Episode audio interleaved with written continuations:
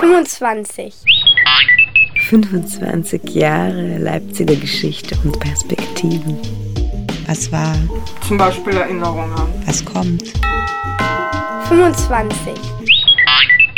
Auf persönlicher Ebene würden alle zustimmen, dass die böse Mathelehrerin, die man in der Grundschule hatte, oder der erste Fahrradsturz Einfluss auf unsere Gegenwart und unser Leben in der Gegenwart haben kann. Und gleichzeitig leugnen viele Menschen, dass auf gesellschaftlicher Ebene die politische Verantwortung für Verbrechen, die in der Vergangenheit begangen worden sind, bis in die Zukunft reicht. 25 Sendungen, 25 Themen. Wie hat sich Leipzig in den letzten 25 Jahren verändert? Und wie wird es in 25 Jahren sein? Wie wird das Klima sein? Die Arbeit? Der Wohnraum? Die Gesellschaft? Die Menschen? Was können wir beeinflussen? In der Zukunft wird es dann anders. 25 Sendungen, 25 Themen. Immer freitags von 18 bis 19 Uhr. Vom 29. Mai bis zum 13. November. 25. Guten Abend und herzlich willkommen bei Radio Blau. Ich bin die Karis und begrüße euch heute zu einer neuen Folge der Sendereihe 25, 25 Jahre Leipziger Geschichte und Perspektive. In unserem Jingle zum Einstieg habt ihr vielleicht auch schon rausgehört, wie viele unterschiedliche Stimmen hier sprechen. Und das ist auch eine Hauptidee der freien Radios und auch bei Radio Blau. Hier dürfen nämlich von klein bis groß, sächsisch bis hochdeutsch und mit egal wie viel Radioerfahrung alle ans Mikro ran und ihre Interessen ins Radio bringen. Hallo und herzlich willkommen. Wie ihr gehört habt, geht es heute um das Buggyfahren. Mein Name ist Enrico und ich bin Praktikant bei Radio Blau. Buggyfahren, da werden sich jetzt bestimmt viele fragen, was das nun wirklich ist und warum man darüber eine Radiosendung macht.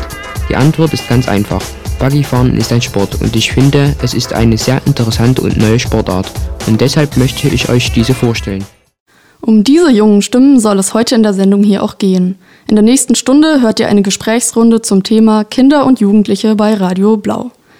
Dafür sind hier mit mir drei weitere Gäste im Boot. Mit Abstand und durch eine Plexiglasscheibe ist hier einmal Ulrike. Du bist schon seit 24 Jahren, also fast seit dem Sendestart von Radio Blau hier mit dabei. Und du bist Projektleiterin der Hörfunk- und Projektwerkstatt. Das ist ein medienpädagogischer Verein und alles, was hier produziert wird, läuft dann bei Radio Blau. Fast richtig. soll ich das sagen oder soll ich jetzt nichts dazu sagen? Soll Sag was dazu. Ja, na manchmal gibt es auch ähm, Sachen, die nur für das eigene Erinnern produziert werden, die nicht für eine Öffentlichkeit bestimmt sind. Das wollte ich nur sagen. Okay, und an den Workshops teilgenommen hat damals so ab 1996 auch die Line. Heute ist sie 34 Jahre alt, ist Medienpädagogin und macht gerade eine Ausbildung als Erzieherin. Ja, hallo. Und unser Jüngster hier in der Runde ist der Blixer. Du bist 19 Jahre alt und hast auch neun Jahre lang in der Hörfunk- und Projektwerkstatt Radio gemacht. Und jetzt fängst du gerade dein Verkehrswirtschaftsstudium an. Guten Abend. So, in unserem ersten Teil machen wir eine kleine Zeitreise in die Vergangenheit, zurück zu den Anfängen aktiver, aktiver Medienarbeit bei Radio Blau. In den 90er Jahren sahen die technischen Möglichkeiten hier nämlich noch ganz anders aus. 1995. Seit einigen Jahren gibt es CDs und Mobiltelefone. In diesem Jahr wird die DVD als Datenträger vorgestellt.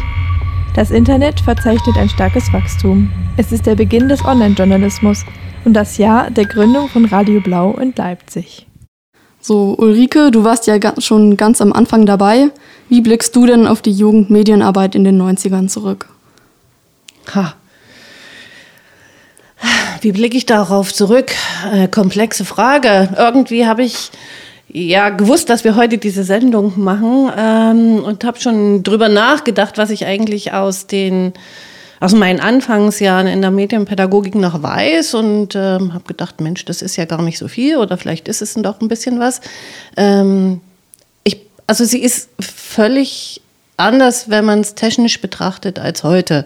Sie ist im Interagieren mh, hm, nicht anders geworden, na, vielleicht jetzt durch Corona schon doch auch ein bisschen im Interagieren anders geworden, aber im Inhalt, in dem, wie medienpädagogische Praxis betrieben wird, dass sie ähm, zum Selbstermächtigen beitragen soll, zum Selbstermächtigen im Umgang mit Medien. Dahingehend ist sie nicht anders geworden, aber gerade was die technische Seite ist, ähm, oder was die technische Seite betrifft, unterscheidet sie sich völlig ähm, von den anfänglichen Jahren. Also da haben wir mit Bandmaschine gearbeitet und ich habe vorhin versucht zu beschreiben, wie wir eigentlich ein Hörspiel oder eine Magazinsendung produziert haben, die dann bei Radio Blau ausgestrahlt wurde. Ähm, da haben wir analog in Echtzeit mit ähm, drei, vier Zuspielgeräten gearbeitet und das musste ja dann auch vom Anschluss her klappen. Wenn man zum Beispiel ein Hörspiel hatte, dann hat man die Sprache zuerst auf ähm, eine auf ein Band aufgenommen, dann hat man ähm, sich die Geräusche rausgesucht und musste die dann ja wieder auf ein zweites Band spielen. Das heißt, man musste die Quellen des einen Bandes mit ähm, zum Beispiel einer CD zusammenbringen und dann in Echtzeit auf dieses neue Band überspielen, was eine unheimliche Arbeit war. Und es konnte ja auch sehr viel schiefgehen. Das heißt, man musste dann auch wieder immer von vorne anfangen. Also der Produktionsprozess war einfach viel ähm, umfänglicher, als es heute der Fall ist, wo ich am Computer sitze und mir einfach an die Position die Musik schiebe, wo ich sie haben will und das tausendmal probieren kann und längst nicht die Zeit dafür brauche, wie ich es halt damals gebraucht hätte, um die ganzen Quellen auf ein sozusagen Masterband ähm, hinzukriegen. Also insofern hat sich die Medienpädagogik in ihrer Schnelligkeit verändert. Ähm, wir haben auch also im Gegensatz zu damals, mehr Sendezeit. Äh, die hat sich ja, also damals haben wir eine Stunde im Monat gehabt für sozusagen die Ergebnisse der Kinder- und Jugendarbeit, um diese auszustrahlen, haben wir, haben wir zwei Stunden in der Woche. Das ist eine Ver-X-Fachung. Ich kann gerade nicht rechnen. und erinnerst du dich auch noch an deine erste Jugendgruppe und die Sendung mit ihnen? Na, die, also es gab, als ich angefangen habe, war es nicht so, dass ähm, die Kinder- und Jugendarbeit neu installiert wurde, sondern die war bis dahin auf ABM-Basis geführt oder ähm, ehrenamtliche Arbeit, die schon damals im Verein stattgefunden hat. Also es existierten schon zwei beziehungsweise drei Jugendgruppen. Die Kinder- und Jugendredaktion hieß Kaktus. Nee, die Kinderredaktion hieß Kaktus, die Jugend- oder Teenie-Redaktion hieß Kritzelblüff. Und die Jugendredaktion, das waren dann wirklich schon die größeren, so ab 16 würde ich sagen, die hießen Planet LE. Aber Planet LE ähm, hat relativ kurz nachdem ich angefangen habe, aufgehört, weil die dann schon dem Alter entwachsen waren und gar nicht mehr so viel Sendungsbewusstsein gehabt haben.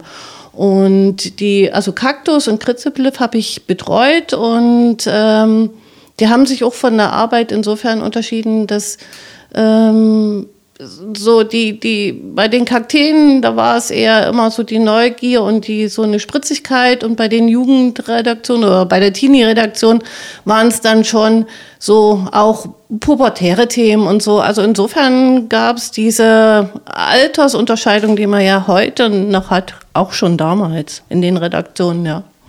Mhm. Und du hast ja früher Philosophie und Erziehungswissenschaft studiert. Mhm. Also ein medienpädagogisches Studium gab es damals ja noch gar nicht. Wie bist du da dann so an deine Arbeit rangegangen? Na, ich habe in der Erziehungswissenschaft habe ich ein Praktikum gemacht bei, also ich habe ja erst nur reine Philosophie, also reine Kopfarbeit ähm, studiert, gemacht und dann die Erziehungswissenschaften, die ja schon ein bisschen praktischer ausgerichtet waren. Da waren auch Praktikum vorgesehen und da habe ich bei Arbeit und Leben in einem Filmprojekt mitgemacht und das hat eigentlich so den Impuls gegeben, was mit Medien machen zu wollen, ja, irgendwas mit den Medien machen zu wollen. Und ähm, dann weiß ich gar nicht, durch, durch Zufall bin ich auf die Ausschreibung des Vereins, damals eben des Radiovereins Leipzig gekommen, der da eine Medienpädagogin gesucht hat, ähm, 96, und habe mich beworben. Und ähm, durch die praktische Erfahrung in dem Projekt bei Arbeit und Leben und durch das Bewerbungsgespräch ähm, haben die mich dann genommen, obwohl ich von Radioarbeit null Ahnung hatte, hatte aber einen Mann zu Hause, der gesagt hat, also wenn die dich nehmen, dann bringe ich dir das Bandschneiden bei.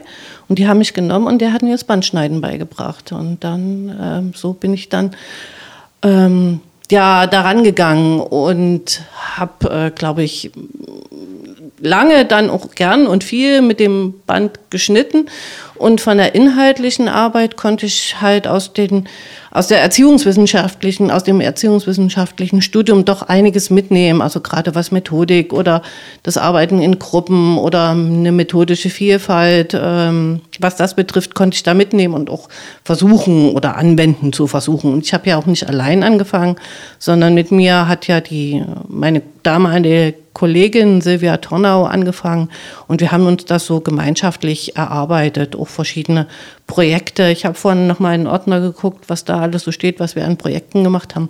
Es war schon lustig. Also wir sind zum Beispiel 98, also es war zwei Jahre, nachdem ich angefangen habe, ähm, nach Bad Muskau gefahren und haben ein Projekt zu Grenzerfahrungen gemacht. Und da mussten wir damals noch ein Carnet beantragen beim Zoll für die Reportagegeräte. Wer weiß schon noch, was ein Carnet ist? Das war sozusagen vom Zoll die Erlaubnis, Reportergeräte, weil die einen gewissen Wert hatten, ein auszuführen und wieder einzuführen, also nach Polen auszuführen und dann wieder einzuführen, ohne dass man Zoll auf die Geräte zahlen musste. Genau, das war sehr komplex. Also ich habe auch ein bisschen in alten Ordnern rumgestöbert zur Vorbereitung der Sendung und ähm, hier kommt jetzt gleich nochmal ein Einspieler, der ist schon von nach 2000, glaube ich, aber das Thema ist eigentlich ziemlich zeitlos. Das hätte heute, aber eben auch vor 25 Jahren ein interessantes Interview sein können. Du sag mal, hat dich Sophie vorgestern auch gefragt, ob du mit denen in den Zoo willst? Ja, aber ich hatte keine Zeit. Ist sie trotzdem hingegangen? Hey, das kannst du sie ja gleich selbst fragen. Da vorne kommt sie. Na, ihr beiden? Na, wie war es gestern im Zoo? Erzähl doch mal.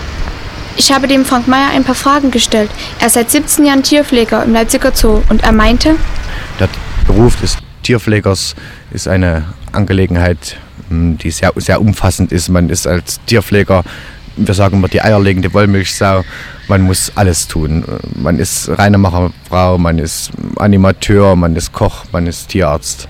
Von jedem ein bisschen. Und Handwerker möchte man auch noch sein, um, wenn was kaputt geht, etwas zu reparieren. So, was sagt ihr denn? Wie waren die Interessen der Kinder und Jugendlichen früher? Über was wurde damals viel Radio gemacht? Ihr zwei, ihr müsst es noch wissen, oder? Nee. Fr früher ist jetzt natürlich ein äh, schwieriger Begriff, weil so, äh, so viel früher war es ja bei mir nicht. Also dann äh, maximal ab 2010. Ähm, aber ja, das hat sich natürlich an den persönlichen Interessen äh, immer orientiert. Und ähm, ich denke mal, das hat sich dann über die Jahre natürlich immer so insofern verändert, äh, welche Personen da gewesen sind, welche Themen dann auch gespielt worden ist. Also ich meine, ich kann es nur ähm, aus meiner Zeit sagen, mal gab es ähm, insgesamt eine Gruppenkonstellation, man sich sehr auf Hörspiele ähm, fokussiert hat thematisch oder dann hat man ähm, in Zeiten, wo wir vor allen Dingen an, am Anfang, was ist das so gewesen, 2012, 2013, ähm, auf der Buchmesse ähm, sind wir dann zu zweit und zu dritt ähm, rumgeschlendert und haben nach interessanten Themen auf der Buchmesse und interessanten Büchern gesucht. Ähm, das hat sich natürlich dann im Nachhinein auch so verändert. Da waren wir dann, ich glaube, das letzte Mal auf der Buchmesse 2014 als Blauschau gewesen und danach eben gar nicht mehr. Also das hat sich natürlich dann thematisch über die Zeit so verändert. Und Line, wie bist du damals hier eigentlich beim Radio gelandet und wie waren insbesondere so deine ersten Jahre hier? Ähm, also ich bin tatsächlich durch eine Projektwoche ähm, während der Schulzeit ähm, hier gelandet. Da haben wir mal eine Woche lang eine, ein Radiomagazin mit Magazineurin aufgenommen. Ähm, und das hat mir super viel Spaß gemacht. Jeder hatte so seine Aufgaben und man hat sich auch irgendwie so na, wichtig gefühlt. Man macht jetzt Radio und kann sagen, was man möchte. Das war irgendwie ganz toll. Und dann wollte ich hier weiter mitmachen und war in der Kinderredaktion von Kaktus.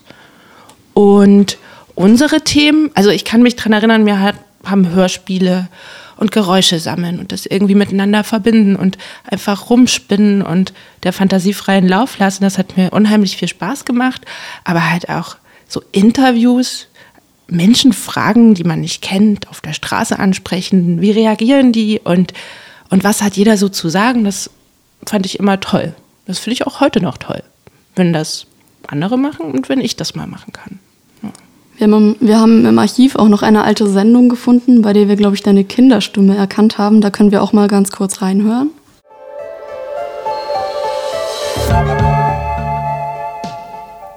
Wir, Jördis und Fritz, haben heute mal etwas ganz Besonderes für euch.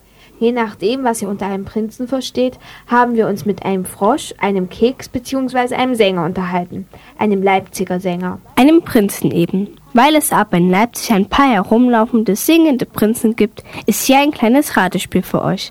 Achtung, hier kommt die Frage. Wer ist unser Studiogast? Was machst du lieber, mit dem Prinzen singen oder heimlich auf dem Klo sitzen und in der Nase bohren? Also eindeutig heimlich auf dem Klo sitzen und in der Nase bohren. Das, da muss ich echt nicht lange nachdenken.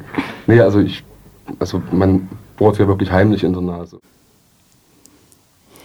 Erinnerst du dich noch an die Sendung? Also war es richtig? Warst du da dabei? Ja, das ist richtig. Unter meinem Decknamen Fritz. genau. ja, das war echt spannend. Ich weiß noch bei, ähm, es gab auch noch ein Interview mit Helge Schneider aber da war ich irgendwie noch nicht so Fan von, da wollte ich auch nicht mitmachen. Also ähm, es war immer voll schön, dass man einfach machen konnte, was man wollte. Wenn man was nicht mitgemacht hat, also wenn man auf was keine Lust hatte, haben das halt andere gemacht oder so. Also ich kann mich noch dran erinnern, ja. Es war auch ein bisschen aufregend. Du warst als Jugendliche also viele Jahre dabei und du bist dann aber auch vor ein paar Jahren wieder hier bei Radio Blau aufgetaucht. Wie bist du zurück ins Radio gekommen? Na, ich habe studiert dann Kommunikations- und Medienwissenschaften und war dann auch fertig und dann hat mir so nach dem Studium halt die Praxis gefehlt und dann dachte ich, ja, dann komme ich doch einfach mal zurück und guck, guck ob es äh, den Verein, also ich wusste ja, Radio Blau gibt es noch und auch Hub und ähm, was die jetzt so machen und ja, ich wollte halt wieder praktisch tätig sein einfach und hatte auch vorher ein Praktika beim Fernsehen gemacht. Das war irgendwie nicht so meins, so, und dann dachte ich lieber so in die Medienpädagogik gehen. Da hatte ich auch meine Abschlussarbeit geschrieben. Das, das liegt mir vielleicht ein bisschen mehr irgendwie. Ja. Okay, so Blixer, du hast ja jetzt auch schon an, von einer Erinnerung erzählt, als du bei der Buchmesse warst. Wir haben von dir auch noch einen kleinen Einspieler, als den du vor ein paar Jahren hier mitgestaltet hast. Käse, Käse, Stein, Schinken. Pizza, Pizza, Pizza, Pizza, Pizza, Pizza, Schinken. Zutaten, Zutaten, Zutaten, Brokkoli, Pilze, Pizza, Pizza, Pizza, Pizza, Pizza, Pizza, Pizza, Pizza. Salz.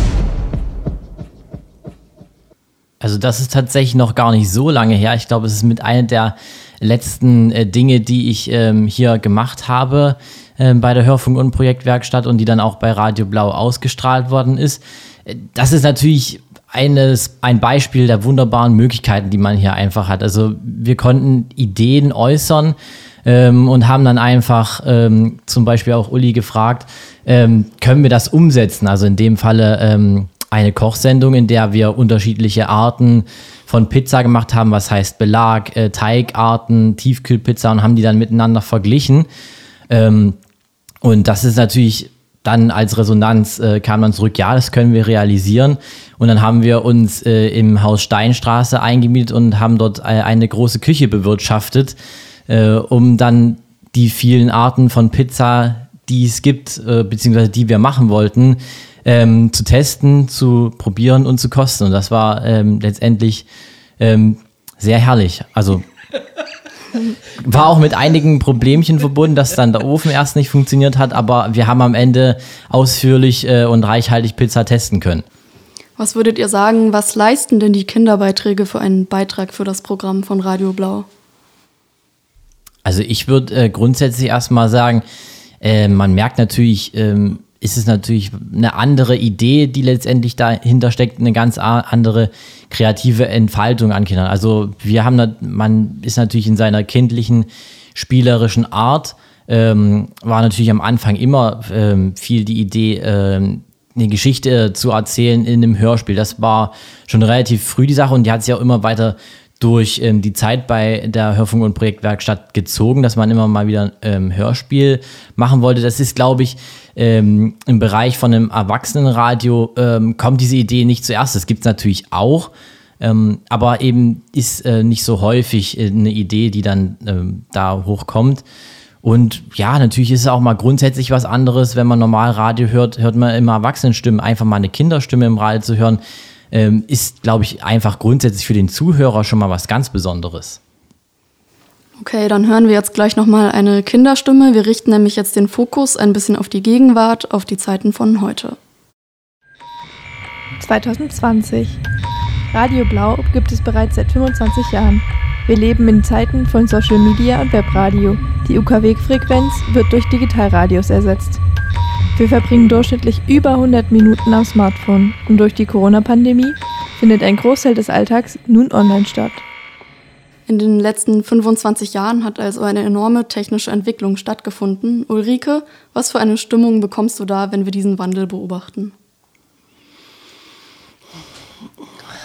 Puh, schwierig. Also da habe ich so widerstreitende Sachen in meinem Kopf. Also einerseits ist da natürlich die eigene Überforderung und so auch eine eigene Angst, wie man das ähm, handeln soll, also wie Individuen die Medien handeln können oder analysieren können, ohne dass sie ähm, dadurch fertig gemacht werden. Also das ist etwas, was ich äh, in den letzten 25 Jahren so gemerkt habe, dass äh, dieses unendliche Fass des Internets auch äh, die Gefahr für Individuen, glaube ich, birgt, sich da zurechtzufinden, etwas zu finden, ähm, dem sie selber glauben oder ähm, wie sie sich informieren, um ihre Lebensinformationen daraus zu ziehen. Ich glaube, das ist eine immense Herausforderung und ähm, da kommt einem, wenn man zurückblickt, ähm, schon fast so eine romantische Vorstellung in den Kopf, ähm, wie schön es damals war, als es sozusagen öffentlich-rechtlichen Rundfunk, private Rundfunkanstalten und so ein bisschen Bürgerfunk gegeben hat. Ja, da war das überschaubar klein und man könnte sich äh, relativ intensiv mit etwas auseinandersetzen oder auch intensiv oder radikal etwas ablehnen, was man nicht wollte. Und ich glaube, diese, diese Möglichkeit geht heute völlig in sozusagen der überbordenden Informationsgesellschaft verloren. Und deswegen meine ich, ist es auch so die eigene Angst oder Überforderung. Wohin führt das? Was macht das? Ist das eine Chance? Und ich würde es gerne als Chance ähm, begreifen.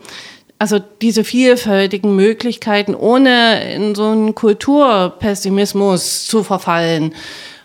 Und ähm, ja, daran arbeite ich eigentlich? Oder das ist auch so eine Motivation für meine Arbeit, weiterhin thematisch mit Kindern und Jugendlichen oder mit ihren Ideen zu arbeiten.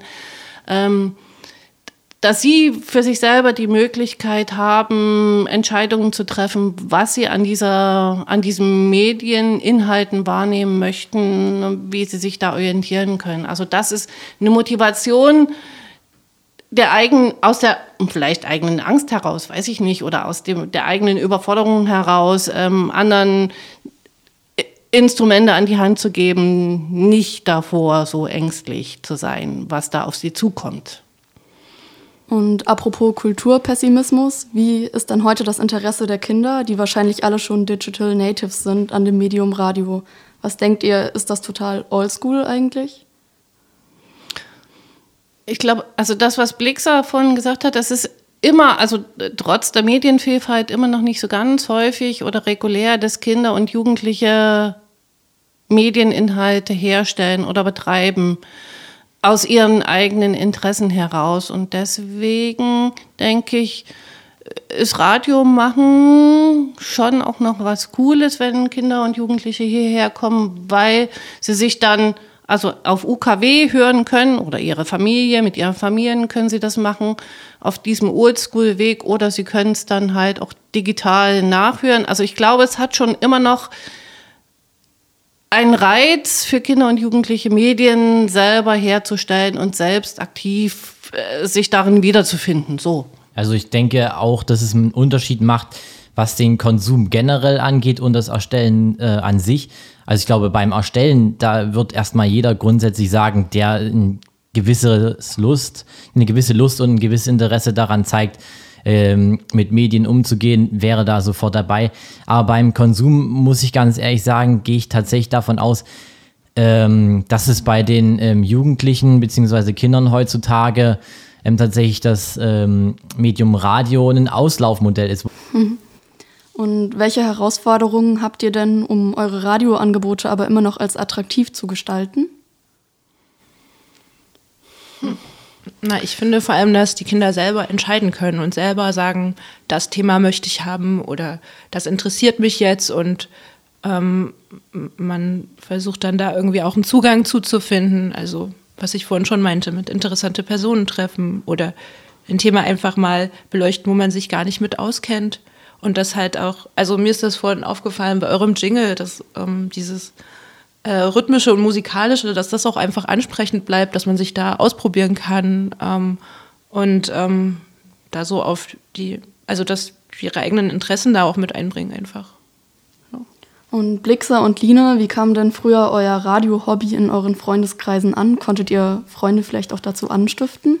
Ja, ich ähm, habe gar niemanden so aktiv angestiftet. Ich habe das so gemacht, weil ich Bock drauf hatte und bin da auch nicht jemand, der dann jemanden da überreden muss. Ich hatte hier Spaß und ja. Okay. Ähm, jetzt hören wir noch mal ganz kurz einen kurzen Einspieler aus einer alten Sendung. Die hat sich nämlich mit den Interessen von den Jugendlichen beschäftigt. Hallo, hier ist Moin und wir haben ein Thema für euch gemacht, was die Jugendlichen in ihrer Freizeit machen, außer Techno. Und das hört ihr jetzt. Ich würde gerne wissen, was glauben Sie, was die Jugendlichen in Freizeit tun? Die machen nur Scheiße. Auf Deutsch gesagt, nur Blödsinn. Flaschen kaputt schmeißen, Müllsäcke umschmeißen. Nur Fernsehen gucken, Hund, mit dem Hund runtergehen, Freunde rumhängen. Tischtennis spielen und Basketball spielen. Ja, Fußball noch Hacky-Sack spielen. So mit der Aussage des Herrn von der Umfrage, dass Jugendliche nur Müllsäcke umschmeißen. Line und auch Ulrike, warum liegt euch denn die Jugendmedienarbeit am Herzen? Was ist das für eine gesellschaftliche Aufgabe?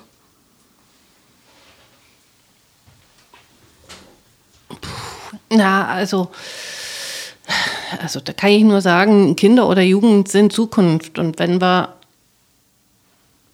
ihnen keine Zukunft geben ihnen nicht die besten möglichen ähm, Chancen eröffnen, sich auf ihrem Lebensweg, in ihrem Heranwachsen zu bilden, dann hat diese Gesellschaft eh abgegessen. Also dann ähm, ja, ist es auch egal, ob Müllsäcke umgeschmissen werden oder nicht. Also deswegen liegt es mir am Herzen. Ich habe ähm, also ich, Vorurteile oder ähm, dass ich mm, bestimmte Bilder auf Jugend oder Kinder projiziere, habe ich nicht. Also ich finde, sie sind das Wichtigste in einer Gesellschaft, weil sie die Gesellschaft nach vorne tragen oder überhaupt tragen. Ja, auch wenn das manche Erwachsene nicht so sehen, weil sie denken, ähm, sie verdienen das Geld, aber ähm, oder äh, sie erziehen ihre Kinder oder wie auch immer, aber ich denke, die Jugend und die, die Kinder sind die, auf die wir uns konzentrieren müssen, wenn diese Gesellschaft ähm, oder wenn Gesellschaften eine Chance haben wollen. Ja. Letztendlich sind es ja die Jugendlichen, die dann irgendwann das Geld verdienen müssen, was jetzt die Erwachsenen verdienen. Deswegen ist natürlich äh, so eine Aussage, wie da eben getroffen worden ist, äh, finde ich tatsächlich schwierig, weil es sind, gibt natürlich immer so einen gewissen Prozentsatz, den es immer überall gibt, auch bei den Jugendlichen, der auffällig ist. Ähm, aber eben Leute, die zum Beispiel hier ähm, Radio machen, ich glaube, man kann dann sagen, selbst wenn man auch da mal in irgendeinem äh, Zustand Müllsäcke äh, umwerfen würde, ähm, auf einer anderen Seite schafft man dann wieder äh, ein ganz anderes äh, positives Bild von der Jugend. Und es ist dann schade, dass meistens ähm, wenn man so solche Fragen stellt, das ist jetzt äh, egal in welchem Zusammenhang, dass erstmal immer die negativen Sachen aufgefasst werden, anstatt die positiven Dinge, die geschaffen werden. Ich denke auch Müllsäcke umwerfen oder Protest in irgendeiner Form zeigen, ja, ist auch legitim und muss auch Jugend machen. Und da muss auch ähm, die sogenannte Erwachsenenwelt versuchen, in Dialoge ähm, mit Jugendlichen oder mit jungen Erwachsenen, mit Kindern zu kommen um nicht immer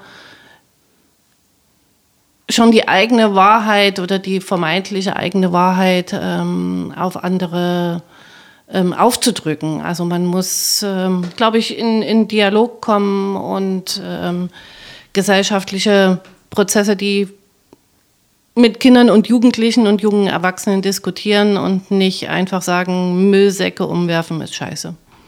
Ja, finde ich sehr spannend, was ihr beide sagt. Also ich habe die Worte Vorurteile und auffällig ähm, rausgehört und genau, also auffällig ist ja nicht immer was Schlimmes, ne? Und Rebellion gehört halt auch so ein bisschen dazu, wenn einem was nicht passt und wenn man auch keinen Raum hat, coole Sachen zu machen. Das finde ich halt eine wichtige Aufgabe von uns allen, sich dann nicht zu verschließen und ähm, abzustempeln, sondern mal nachzufragen, hey, was ist los? Hast du nicht Lust, was anderes zu machen? So. Hm. Aber wir leben ja jetzt schon in Zeiten, in denen so durchschnittlich die Jugendlichen immer mehr irgendwie vom Bildschirm abhängen. Ähm, Line, du bist ja auch Mutter. Wie handelst du denn den Medienkonsum deiner Kinder? Also ich habe nur ein Kind und der ist sechs und das kann ich noch ziemlich gut handeln. also ähm, das ist echt auch noch ähm, sehr gering. Wir sind da, also ja, ich bin da, glaube ich, manchmal auch ein bisschen zu strikt, aber versuche statt immer nur so Filme zu gucken oder so, also wir schauen auch manchmal so kleine Sachen, aber eigentlich versuche ich auch lieber das zu nutzen und mache mal Fotos mit meinem Sohn und ähm, gehe das auch so ein bisschen praktischer an. Und ähm, sag ihm auch, hey, wenn dir das zu aufregend ist, dann guck's halt nicht. Es gibt ja so dieses Spannungsding, man will unbedingt wissen, was passiert, aber wenn äh, es zu viel ist, dann soll er das halt auch selber einschätzen können. Und das will ich ihm jetzt auch schon irgendwie mitgeben. Mhm. Und du arbeitest ja jetzt auch im Kindergarten. Wie spielt da der Medienkonsum eine Rolle?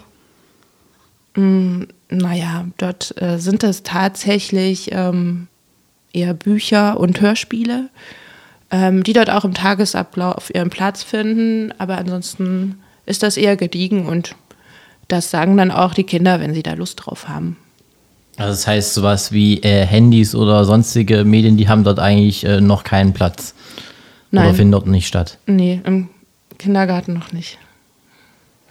Mhm. Also sozusagen hat der Kinder Tablets, Kindergarten-Tablets zur Verfügung, womit die Kinder dann hantieren können? Nö. Das gibt es ja auch schon zum Teil, so wie Klassensätze von irgendwas in Schulen existieren. Ähm, gibt es das auch schon für Kindergärten, deswegen frage ich nur, aber es hält noch keinen Einzug bei den Sachen, die du kennst dann. Hm? Okay, jetzt würde ich gerne ein Zitat von dir, Ulrike, noch verknüpfen. Und zwar habe ich das auf eurer Webseite gefunden. Da sagst du, dass die Jugend die schönste Zeit des Lebens ist, Jugendliche sich ausdrücken wollen und hierfür auch nicht kommerzielle Angebote der medialen, medialen Bildung und Äußerung brauchen. Kannst du noch ein bisschen genauer erklären, was du damit meinst? Oh, da müsste ich jetzt das Zitat selber nochmal lesen. Also ich glaube, das erste habe ich ja eh nur geklaut. Also Jugend ist die schönste Zeit vom Leben oder die schönste Zeit des Lebens. Das ist, äh, glaube ich, ähm, Musiktext von George Cameron, der das gesungen hat. Und ähm, also ich denke schon, vielleicht in meinem Rückblick, äh, die Jugend ist die schönste Zeit des Lebens. Sie ist halt äh, unbeschwert und befreit von relativ vielem, obwohl ähm, ich da sagen muss, ich bin ja schon relativ alt. Ob das heute noch so ist, kann ich ja eigentlich gar nicht mehr so richtig beurteilen. Also wie sich Jugend selber in ihrem Jugendalter fühlt, zumal jetzt unter Corona-Bedingungen das auch nochmal einen anderen Ausschlag nimmt, weil ähm, gerade das, was letztes Jahr Abiturienten passiert ist, dass sie ihren Abiball nicht gefeiert haben und so, das gehört ja alles äh, dazu, Abschlussbälle zu, zu feiern, gemeinsam irgendwo glücklich zu sein. Ähm, das kann sein, dass das heute sehr viel schwieriger ist. Und jetzt müsste ich noch mal den Rest des Zitates hören, weil das ist mir entfleucht im Kopf. Ja, da hattest du gesagt, dass Jugendliche sich ausdrücken wollen und hierfür auch nicht kommerzielle Angebote der medialen Bildung und Äußerung brauchen. Ja, also ich denke schon, dass ähm, Jugend sich ausdrücken will, das kann eben in Säcke umschmeißen, ja, in gelbe Säcke umschmeißen der Fall sein, oder es kann darin sein, ähm, Medieninhalte zu produzieren, die ja heute auch in vielfältiger Weise selber veröffentlicht werden können und selber hergestellt werden können. Und ähm, kommerzielle Medieninhalte haben ein Ziel, sie dienen der Verwertung. Und ähm, ich glaube, da muss man oder sollte man Kinder und Jugendliche auch ähm, davor schützen, ähm, im, im sinnvollsten Wortsinne schützen, ähm, kommerziellen Verwertungsinteressen anheimzufallen, weil ähm, ich glaube, dann geht auch irgendwas ähm, kaputt. Also wenn man Medieninhalte herstellt, die kommerzieller Verwertung dienen, obwohl ich jetzt so mal Blixer angucke, wie würdest du eigentlich das bezeichnen, was du machst? Ist das kommerziell? Ist das nicht kommerziell? Ist das nur die reine, die, die reine Herstellung von Medien aus deinem Interesse? Also, weil ihr wisst das jetzt nicht, aber der Blixer, der hat ja einen eigenen YouTube-Kanal, der eigentlich ganz schön viele Follower hat, würde ich jetzt mal so sagen. Sagen wir mal, grundsätzlich, ich produziere halt Videodokumentation. Ich würde mal sagen, äh, das reicht so als grundsätzliche Zusammenfassung. Ähm, also ich kommerziell wäre ja jetzt natürlich, wenn ich das ähm, grundsätzlich aus dem Hintergrund äh, mache, damit äh, möglichst viel ähm, Gewinn zu erzielen. Und ähm, das ist jetzt natürlich nicht der Hintergrund, ähm, warum ich das mache, sondern einfach, weil ich, also angefangen habe ich natürlich grundsätzlich sowieso nicht äh, aus dem Hintergrund. Ähm, aber machen tue ich das auch heute noch, weil es mir einfach ähm, unglaublich viel Spaß ähm, in meinem Zeitvertreib bringt und bereitet. Deswegen, das auf, also kommerziell würde ich das nicht bezeichnen. Na, vielleicht ist das ähm, so etwas, dass man, wie du sagst, eben anfängt oder sich ausprobiert, ohne dass da Interesse oder Verwertungsinteresse dahinter steht. Und wenn es dann auf eine Zeit hin irgendwie zusammenläuft, dass man damit auch ein bisschen Geld verdienen kann, ähm, hat das ja eine andere Dimension. Aber was ich damit aussagen will, ich glaube, Kinder und Jugendliche und deren ähm, Interessen oder deren äh, Handlungen dürfen in keiner Weise Zweck für kommerzielle Verwertung sein, weil das widerspricht sich, ähm, weil kommerzielle Verwertung zielt auf Geld verdienen, zielt auf Verwertung, zielt auf bestimmte Raster, die gut funktionieren, wenn sie verwertet werden wollen. Und das ähm, sollte nicht Inhalt von Medienherstellung mit Kindern und Jugendlichen sein. Und diese nicht kommerziellen Angebote, beziehungsweise das nicht kommerzielle, das bietet ja auch für in der Kreativität, kreativen Entfaltung letztendlich eine ganz andere Möglichkeit, weil, wie du ja schon richtig ähm, gesagt hast, wenn man mit der Hinsicht aufgrund dessen, dass man damit Gewinn erzielen muss, beziehungsweise zumindest kein, mal keinen Verlust, ähm, dann wären halt einfach solche Dinge wie wir backen eine Pizza ähm, schon mal gar nicht möglich, weil letztendlich ist das Interesse eines Radiohörers vielleicht grundsätzlich daran nicht so groß äh, wie der Wunsch, diese Radiosendung zu produzieren. Genau, und da fällt mir nämlich mein Kollege Ralf wieder ein, also der ähm, ja auch auf die Frage hin, ähm, für wen macht ihr denn ein Programm als nicht kommerzielles Radio oder für wen machen denn Kinder und Jugendliche Programm, wie viele hören das denn, antwortet, das ist nicht die Frage. Es ist nicht die Frage, wie viele nehmen es wahr, sondern es ist die Frage, es wollen Menschen machen. Und deswegen muss ich ihnen die Möglichkeit geben, egal wie viele es rezipieren oder für gut befinden oder dazu irgendwie eine Meinung haben, sondern nicht kommerziell soll den Weg ebnen, dass verschiedene, das mannigfaltige Überzeugungen, Einstellungen, Sichtweisen ähm, ihren Weg in eine mediale Öffentlichkeit finden. Und wie ist dann die Lage so oder das Angebot für Kinder von medienpädagogischen Projekten in Leipzig? Welche Rolle spielen sie? Äh, naja, es gibt sozusagen mit uns ähm, sechs Medienvereine, beziehungsweise ähm, auch ein Jugendkulturzentrum, wo es einen relativ großen Medienbereich gibt. Ähm, was jetzt für Leipzig nicht besonders viel ist, ähm, könnte man jetzt so denken.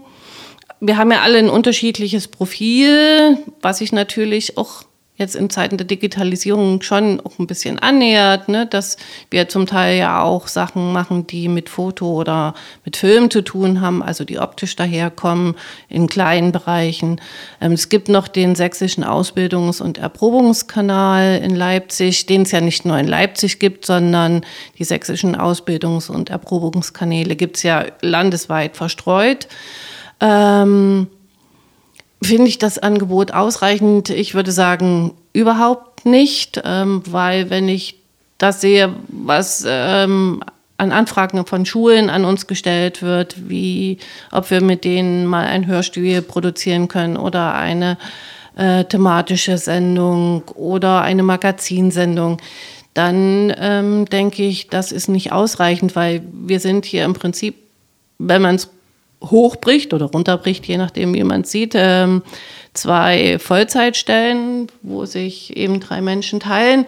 Und wir können die Anfragen, die wir ohne Corona haben, eigentlich gar nicht realisieren. Das geht räumlich und personell gar nicht. Und auch viele andere Medienvereine, die haben jetzt nicht üppige Räume oder üppiges Personal zur Verfügung, sondern das geht nur, ähm, ja, anteilig können wir da was leisten, aber nicht komplett. Und auch ähm, kriegen wir Anfragen von Multiplikatoren, von Lehrerschulungen. Da ähm, ist auch viel, obwohl Digitalagenda oder Medienagenda in den Schulen eine hohe Priorität hat. Ähm,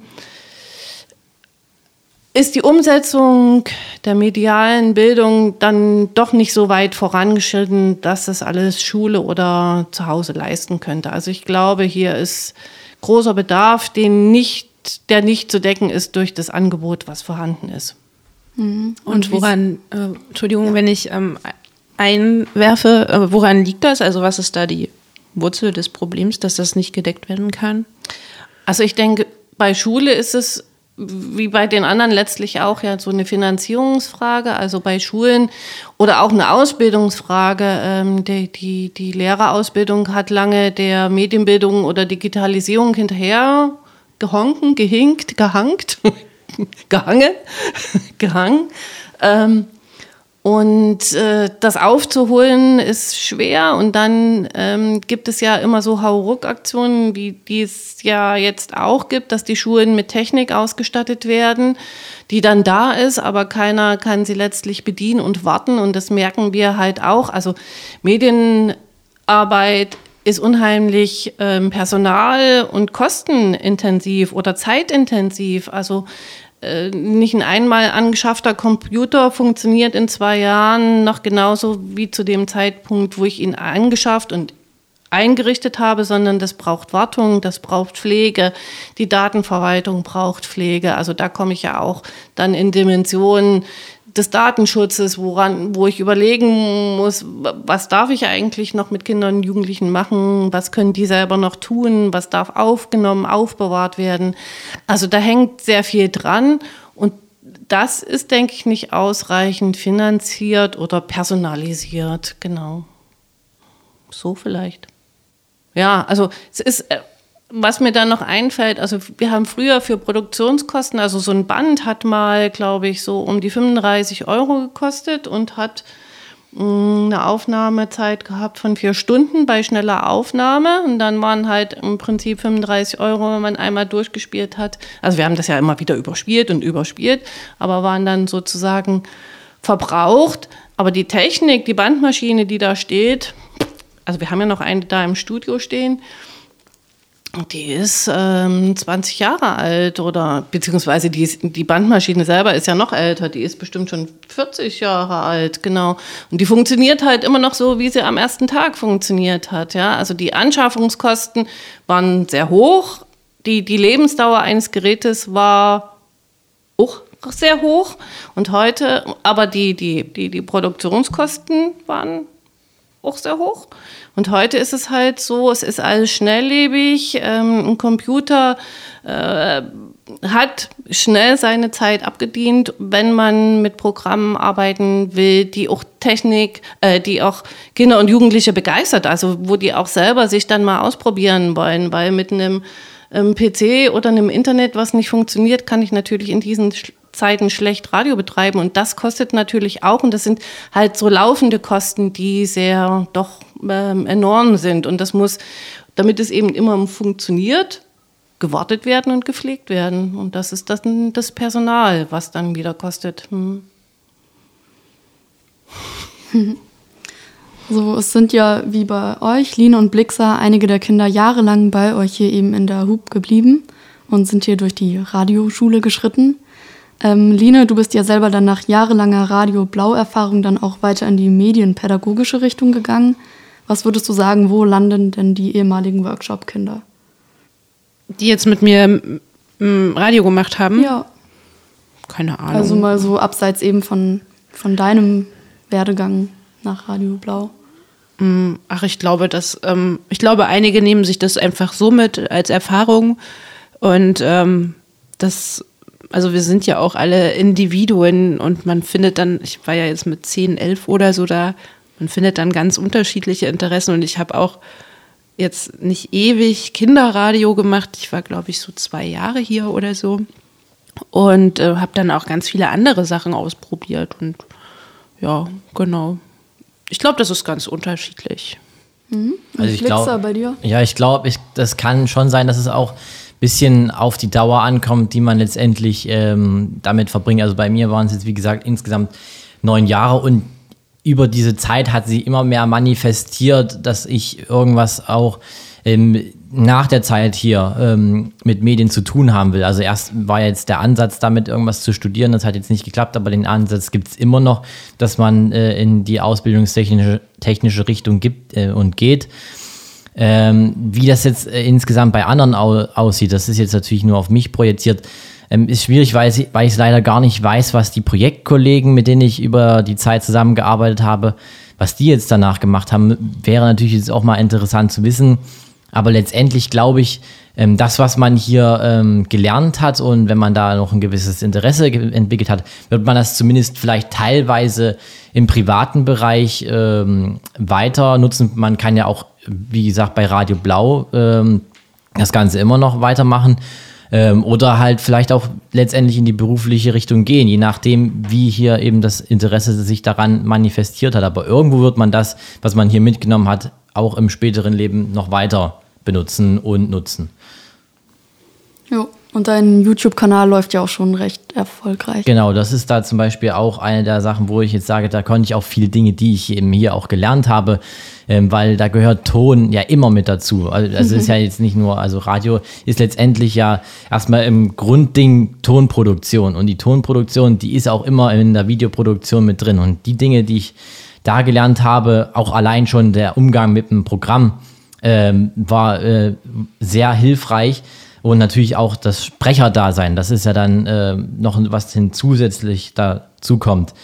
Ähm, konnte ich alles mitnehmen. Deswegen, äh, da, genau dafür muss es solche Angebote geben, dass man sich auch später kreativ entfalten kann, was ja auch in der heutigen Zeit ähm, durch Internet, ähm, durch ähm, Möglichkeiten, äh, teilweise auch von günstigen technischen Geräten, die man sich selber anschaffen kann, sagen wir mal, in gewissen Rahmen relativ einfach möglich ist, auch selber zum Medienproduzent zu werden, indem man irgendwas äh, macht und das dann im Internet verbreitet. Wie das dann ankommt, ist die andere Frage. Also wenn Radio Blau dann den 50. Geburtstag hat, dann wissen wir wahrscheinlich noch mehr über die, über die ehemaligen Workshop-Kinder. Und jetzt wollen wir abschließend noch einmal kurz in die Zukunft blicken.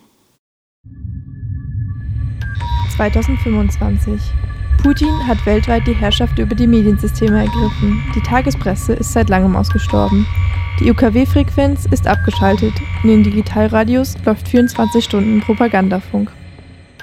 So, das war jetzt ein dystopischer und auch nur halbwegs ernst gemeinter Ausblick.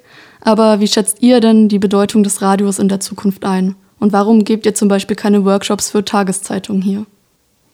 Ach, Ich glaube, den, den Unterschied zwischen Tageszeitung und Radio würde ich jetzt bei dem, was wir tun oder warum wir was tun, gar nicht aufmachen. Aber ich denke oder ich glaube auch an das Wort, an das überlegte Wort, an das gehörte Wort. Und im Zeitalter von Reizüberflutung Flutung oder also das, was Blexer eben vorhin beschrieben hat, dass man im Alter vielleicht auch wieder zum Radio zurückkehrt. Also das denke ich, dass Radio machen einfach eine Chance hat, weil es reduziert ist. Man muss nicht selber lesen, man kann zuhören, man kann es nebenbei tun, man muss keine optische Handlung verfolgen, man kann schnell Informationen relativ knapp und schnörkellos aufnehmen, man kann aber auch sich unterhalten lassen, indem man Hörspiele hört und Kino im Kopf hat. Also ich glaube, das Radio oder das gesprochene Wort, der Ton, der hat Zukunft und deswegen mache ich das. Ich denke auch, dass das äh, Zukunft hat. Die ähm, Frage ist natürlich jetzt, äh, ob in der Form ähm, des Radios an sich, ähm, dass es ähm, Sender wie heute gibt, das muss jetzt nicht 2025 sein, das kann auch später sein, äh, dass die so Fortbestand haben wie heute in der Medienlandschaft, ähm, weil vielleicht einfach dieses Online-Angebot äh, wächst, ähm, ist natürlich äh, die Frage, aber letztendlich ähm, so, die Art von, wie Radio existiert, also äh, man, ähm, tau man tauscht Informationen ähm, über ein Medium aus äh, mit der gesamten Gesellschaft und der gesamten Welt. Ähm, das wird, äh, denke ich, in irgendeiner Form definitiv bestehen bleiben. Äh, wie gesagt, man sieht ja die Weiterentwicklung auch ähm, im Internet, die heutzutage stattfindet. Und man muss natürlich auch sagen, es ist auch eine relativ wahrscheinliche Variante, dass das Radio an sich, so wie wir es heute kennen, auch einfach bestehen bleibt, weil das Radio ist, glaube ich, was den Informationsaustausch geht, ähm, das schnellste Medium, weil in, im Fernsehen braucht man immer noch ein Bild dazu, was erst entwickelt werden muss und die Zeitung muss erst noch gedruckt werden. Und im Radio ist es relativ schnell, dass man ähm, auf Sendung geht und was ins Mikrofon an Informationen reinspricht und der Hörer sitzt direkt dahinter. Deswegen für, die, für den Informationsaustausch ist, denke ich, glaube ich, das ähm, Radio ähm, wichtig für die Schnelligkeit der Information, die ja in der heutigen Zeit ähm, wichtiger denn je ist. Zumindest für viele Leute. Ja, ich bin auch der Meinung, also egal welche Form, also Podcasts zum Beispiel sind ja auch so kleine Beiträge einfach, ob das jetzt über das klassische Radio kommt oder sich die Leute das auf ihren Kanälen irgendwie zusammensuchen, sei mal dahingestellt. Aber ich finde auch wirklich ein Vorteil von Radio ist natürlich die Musik. Also viele hören auch Radio, weil weil sie Musik hören wollen und wenn dann dazwischen Informationen ähm, gestreut werden, dann stört das natürlich nicht. Ne? Also das darf man auch nicht außer Acht lassen. Das ist auch so ein Alltagsbegleiter für viele, der schon sich jetzt eine gute Zeit gehalten hat. Genau, und das finde ich also auch toll am Radio und am Fernsehen. Ich muss nicht wählen. Also auf jedem anderen Kanal, den ich im Internet habe oder so, muss ich mir etwas wählen und überlegen, was ich vielleicht gucken will oder hören will. Und das muss ich bei diesen linearen Angeboten, die es eben noch hat, mit dem klassischen Radio oder dem klassischen Fernseher nicht. Und das finde ich einen unheimlichen Vorteil. Ja. Also ich bin nicht gefordert, sondern ich kann nur abschalten und das ist ja auch ganz gut. Ist auf jeden Fall eine Bereicherung, auch sich mal überraschen zu lassen von den Themen, die es so gibt. Ja, man schaut sich ja jetzt nämlich nicht im Vorne hinein das Programm im Radio an. Meistens ist es so, man schaltet ein ähm, und man hört, was kommt und dann lässt man sich davon überraschen und treiben. Das ist natürlich insgesamt auch eine schöne Geschichte und auch insgesamt ähm, die Vielfältigkeit an, äh, man hat zum einen, also wenn man jetzt ähm, klassische Radiosender hört. Man hat auf der einen Seite Musik, die eingespielt wird, man hat Nachrichten und weiterführende Informationsangebote und zusätzlich auch noch für äh, viele wichtige weitere Dinge wie Wetter und Verkehr, die meistens auch noch mit eingespielt werden. Ähm, und was ich ja vorhin schon angesprochen habe, ich denke, eine der größten Orte, wo Radio noch konsumiert wird, ist im Auto. Und genau da macht äh, dieses Medium Radio auch wirklich Sinn. Und deswegen hat es auch in Zukunft, denke ich, eine weitere Bestandsoptionalität und Zukunft. Aber generell wird ja ähm, über die freien Radios gesagt, dass sie generell freiere Formen nutzen, weniger klassische Normen und vielleicht auch ein bisschen offener für Neues sind. Kann so ein modernes Zukunftsradio aussehen? Ich hoffe. ich denke, freies Radio ähm, muss und sollte eine Chance haben, Daran glaube ich mal, ob das so ist, wird sich dann zeigen. Aber äh, bei der Vielzahl der Macher und der Unterschiedlichkeit der Macherinnen und Macher, ähm, denke ich, das ist einfach ein Ort für kreatives Potenzial, für Austausch, für Diskussion, für Streit, auch für Streitkultur, was, ähm, glaube ich, in dieser Gesellschaft auch wieder belebt werden muss, dass man sich um Themen miteinander oder dass man um Themen ringt, miteinander streitet. Und ich glaube, Radio und freies Radio kann dafür ein guter Ort sein. Das, äh, das größte Problem, was ich da allerdings sehe, ähm, ist letztendlich, dass man davon erstmal wissen muss. Und das ist, glaube ich, ich glaube, es gibt noch viel mehr Menschen, die äh, solche Angebote nutzen, äh, gerne nutzen würden, die davon ähm, gar keine Ahnung haben. Ähm, das wäre vielleicht noch eine Aufgabe für die Zukunft, äh, für die Medienlandschaft äh, generell auf ihre ähm, Möglichkeiten der kreativen Auslebung auch hinzuweisen. Ähm, aber ansonsten ähm, ist das auf jeden Fall der richtungsweisende Weg, ähm, so ein freies, kreatives Radio ähm, auch einfach, um mal aus seinem Alltag rauszukommen, das zu nutzen. Das ist richtig. Also was du sagst, glaube ich, ist auch ein wichtiger oder ein wichtiger Bestandteil, warum freies Radio vielleicht nicht so bekannt ist, ähm, solange es vom Gesetzgeber heißt, dass wir in einer dualen Medienlandschaft leben und damit meint halt öffentlich-rechtlichen Rundfunk und privaten Rundfunk. Insofern, also sind die freien Radios oder diese nicht nicht-Kommerzialität von Angeboten gar nicht im Blick und sie werden auch nicht weitergetragen und nicht informiert. Ich glaube, da ist ein wichtiger Auftrag auch an den Gesetzgeber, sich mal darüber Gedanken zu machen, wie das ähm, gesellschaftlich breiter gestreut werden kann. Und nicht nur, dass es diese Angebote zum äh, Konsumieren auch gibt, weil das ist auch denke ich, noch zu gering verbreitet, sondern auch, dass man da ja selber ähm, produktiv und kreativ werden kann als selber Mediengestalter. Ich denke nicht nur die Information, dass es diese Sachen gibt, äh, ist eine Aufgabe ähm, in einer Demokratie, sondern auch die Möglichkeiten dafür bereitzustellen. Also ähm, ich kann mich noch als Kind daran erinnern und nach wie vor auch, ähm, die, die Förderung ist einfach miserabel, glaube ich, um das mal so auszudrücken, was freie freie Angebote angeht, also nicht nur in der Medienpädagogik, in, in allen Bereichen der kulturellen Arbeit, ne, die unsere, unsere Gesellschaft mit Vielfalt ausmachen sollte.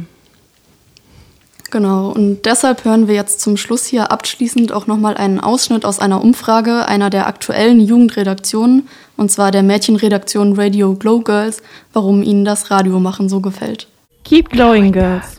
Du kannst Leute informieren und auch Themen ansprechen, die dich selbst beschäftigen, wie zum Beispiel mich, ähm, Black Lives Matter. Einfach die Arbeit im Team und ja, dass wir eigentlich immer viel Spaß miteinander haben. Mir gefällt ebenfalls sehr die Planung beim Radio. Wo passt die Musik am besten hin? Wie viel Zeit kann man noch für einzelne Interviews einplanen? Ähm, am besten gefällt mir beim Radio, dass wir von vorne bis hinten unsere Projekte und Sendungen selber machen können. Ähm, also von der Ideefindung bis hin zur Live-Sendung. Aber auch das Schneiden, ja, da habe ich mich nach den Jahren sehr mit angefreundet. So, das war es jetzt erstmal von uns. Wir wünschen euch ganz viel Spaß beim Radio machen und natürlich hören.